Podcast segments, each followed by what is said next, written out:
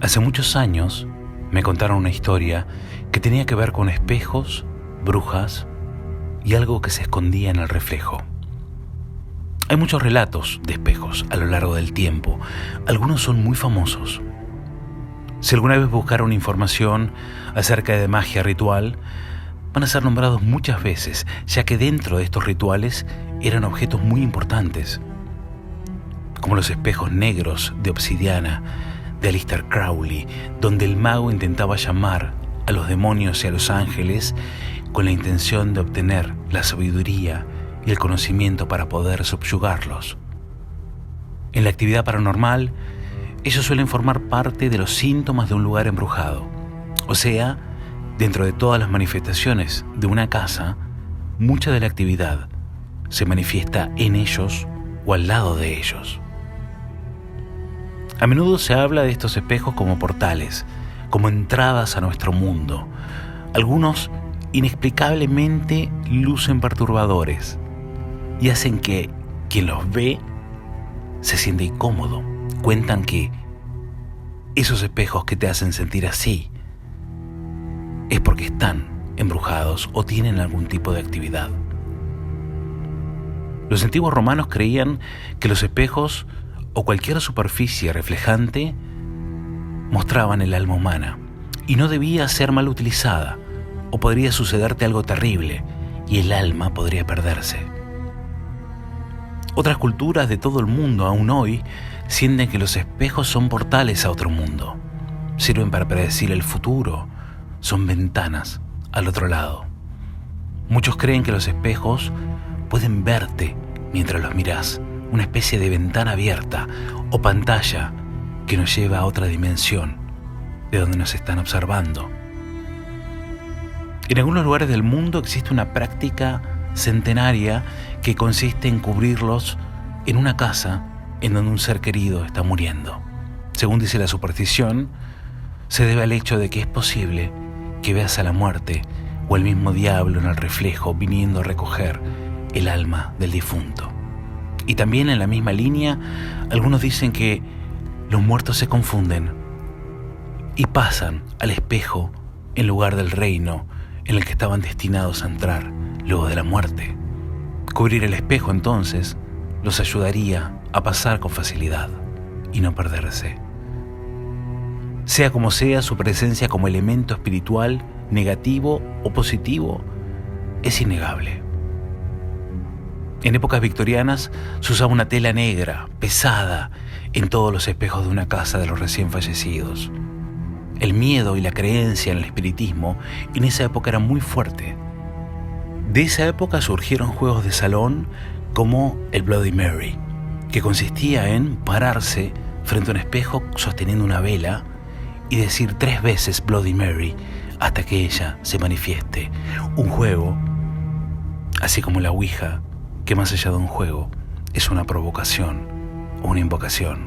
En mis años de experiencia en lo paranormal, hubo una voz unánime entre todas las personas que se dedicaban a esto. Todos decían que el espejo era un portal en el que los fantasmas y los espíritus podían acceder a nuestro mundo, una puerta de entrada y salida. Uno de los más famosos del mundo es el gran espejo que cuelga en la plantación Myrtles. Hemos contado la historia en línea paranormal. Muchos de los invitados a la plantación afirman haber visto apariciones y rostros fantasmales detrás del espejo. La historia es que un trabajador de la plantación asesinó a una familia en la casa y sus reflejos atraparon a esos espíritus. Dicen que por las noches se escuchan gritos de ayuda provenientes del espejo mismo. Otra historia famosa es la de Bela Lugosi, el actor famoso conocido por interpretar a Drácula, allá por el 30. Él tenía un espejo que se hizo famoso porque se decía que estaba embrujado. Bela Lugosi era un ocultista y usaría el espejo también para tratar de contactar y adivinar o mirar en él para comunicarse con los espíritus. El espejo estuvo más tarde en una habitación después de la muerte de Bela Lugosi y en esta habitación se produjo un asesinato. Se dice que Este espejo recogió toda la energía del asesinato. El espejo de Bela Lugosi se encuentra hoy en día en un museo encantado en Las Vegas, donde suelen jugar algo muy peligroso, apagar las luces de la habitación y quedarse en penumbra mirándolo en silencio y solos. Todos los que lo hicieron dicen que comienzan a sentir algo extraño y comienza la actividad, lo cual me lleva a contar la historia del principio. Cuando era pequeño, escuché a mi abuela contar algo que nunca lo voy a olvidar. Ella decía que un amigo de mi abuelo quería aprender a hacer brujería y se había ido a ver a una payecera, una bruja de la zona nordeste del país, y le pidió que le enseñe el arte de la magia, magia que sería usada para diferentes fines, para curar, para limpiar, para asustar, para ayudar a la suerte, y vaya a saber a cuántas cosas más. Mi abuela contaba que la bruja, una mujer muy grande, accedió a enseñarle, pero con una condición. Debía permanecer en una habitación de su casa una noche entera, con la luz apagada y la puerta cerrada. Pensó que no iba a ser tan difícil hacer eso, así que el hombre no tuvo problemas en aceptar las condiciones. Algunas noches después, fue a la casa de esta mujer. Fue recibido y fue llevado a la habitación que se encontraba en el fondo. Era una habitación vieja y desgastada. Las paredes estaban todas rotas, con humedad, descascaradas. Estaba vacía, excepto por un rincón en donde había un enorme espejo. No estaba colgado, estaba parado, tenía patas y se levantaba en el medio de la nada. La mujer le dijo que lo iba a venir a buscar por la mañana. La magia da una sensación de poder un poder sobre los demás, como si fuera un arma o una protección. A los brujos se los teme, y con mucha razón, y este hombre iba en busca de eso. La mujer cerró la puerta y se fue, dejando al hombre solo delante de este objeto en la penumbra. No pasó mucho tiempo antes de que el hombre comience a escuchar ruidos que venían de los rincones. Al principio pensó que podían ser ratones o insectos, pero estos ruidos se comenzaron a transformar en pasos. Y estos pasos lo rodeaban. No eran pasos de hombres, parecían pasos de animales, pero eran pasos pesados. Después comenzó a escuchar a las paredes crujir, como si se rajaban y sabía que lo que fuera a experimentar estaba sucediendo. Los ruidos aumentaron y no solo se escuchaban en la oscuridad, sino que también comenzaron a escucharse dentro de su cabeza en forma de voces y susurros. Ya estaba aterrado, temblando de miedo, pero debía soportarlo.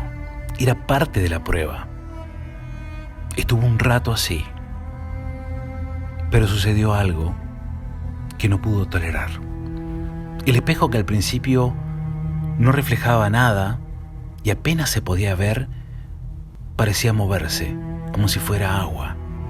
Y lo negro de su reflejo, lentamente, comenzó a tomar forma. Primero vio dos ojos que comenzaban a agrandarse o abrirse de color rojo en la oscuridad. Y vio como una figura negra comenzaba a levantarse y parecía mirarlo desde adentro. La escuchó reírse y la risa venía de ahí, pero venía de todos lados y lo rodeaba. El hombre estaba llegando al límite, comenzó a temblar y quería correr, pero no podía porque cuando nos enfrentamos al verdadero terror de estas cosas, nuestro cerebro no responde. Él no sabía qué hacer. Uno no sabe qué hacer. Hay un intento de escapar pero las piernas no responden y un frío helado nos recorre el cuerpo. Se siente como agujas que se clavan en nuestra espalda, que normalmente es el lugar en donde se adhieren las criaturas de la oscuridad. El hombre solo atinó a caer al piso mientras miraba a esto formarse. De repente esta cosa comenzó a moverse dentro de ese reflejo como si fuera una ventana. Ya no estaba más adentro del objeto, sino que parecía salir de él. El hombre en ese momento pudo por un instante recuperar la fuerza de sus piernas.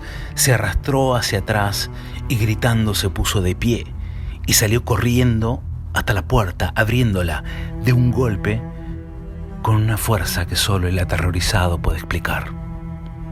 Salió de la habitación y en el medio de la noche partió de la casa para nunca más volver. Esta historia el hombre no la contaba jamás, excepto alguna que otra vez con amigos en un bar. La contaba llorando y desesperado como quien se confiesa, aún sabiendo que nadie le iba a creer lo que decía. Lo peor de todo esto es que esta misma persona también decía que la cosa que había visto en ese lugar, ese demonio, ese monstruo, seguía apareciendo en su casa, en cada reflejo. Por lo cual, sacó todos los espejos a la calle y nunca más pudo enfrentarse a su reflejo, por miedo a que vuelva. Y un día desapareció, contaba mi abuela, y nadie sabe qué fue lo que le pasó. En la casa encontraron sus cosas, comida, muebles y ropa. No se llevó nada consigo. Algunos creen que se escapó por cuestiones de dinero y otros dicen que quizás lo que vivía en el espejo finalmente lo alcanzó y se lo llevó al otro lado. Esta historia es una de muchas donde se relaciona la magia y las superficies reflejantes con objetos de invocación, porque para pedir cosas importantes, la oscuridad está a la orden del día, pero hay que saber cómo llamarla. Si sienten algo extraño en su casa, prueben tapar los espejos. Muchas veces esto funciona para cortar la actividad. Si hay uno en una habitación donde están escuchando ahora este mensaje, mírenlo fijamente, porque es posible que algo de lo que habita ahí se comience a manifestar. Y si es así, no duden y desháganse de él, porque por más lindos y caros que luzcan, a veces son una puerta para que entren las cosas más oscuras.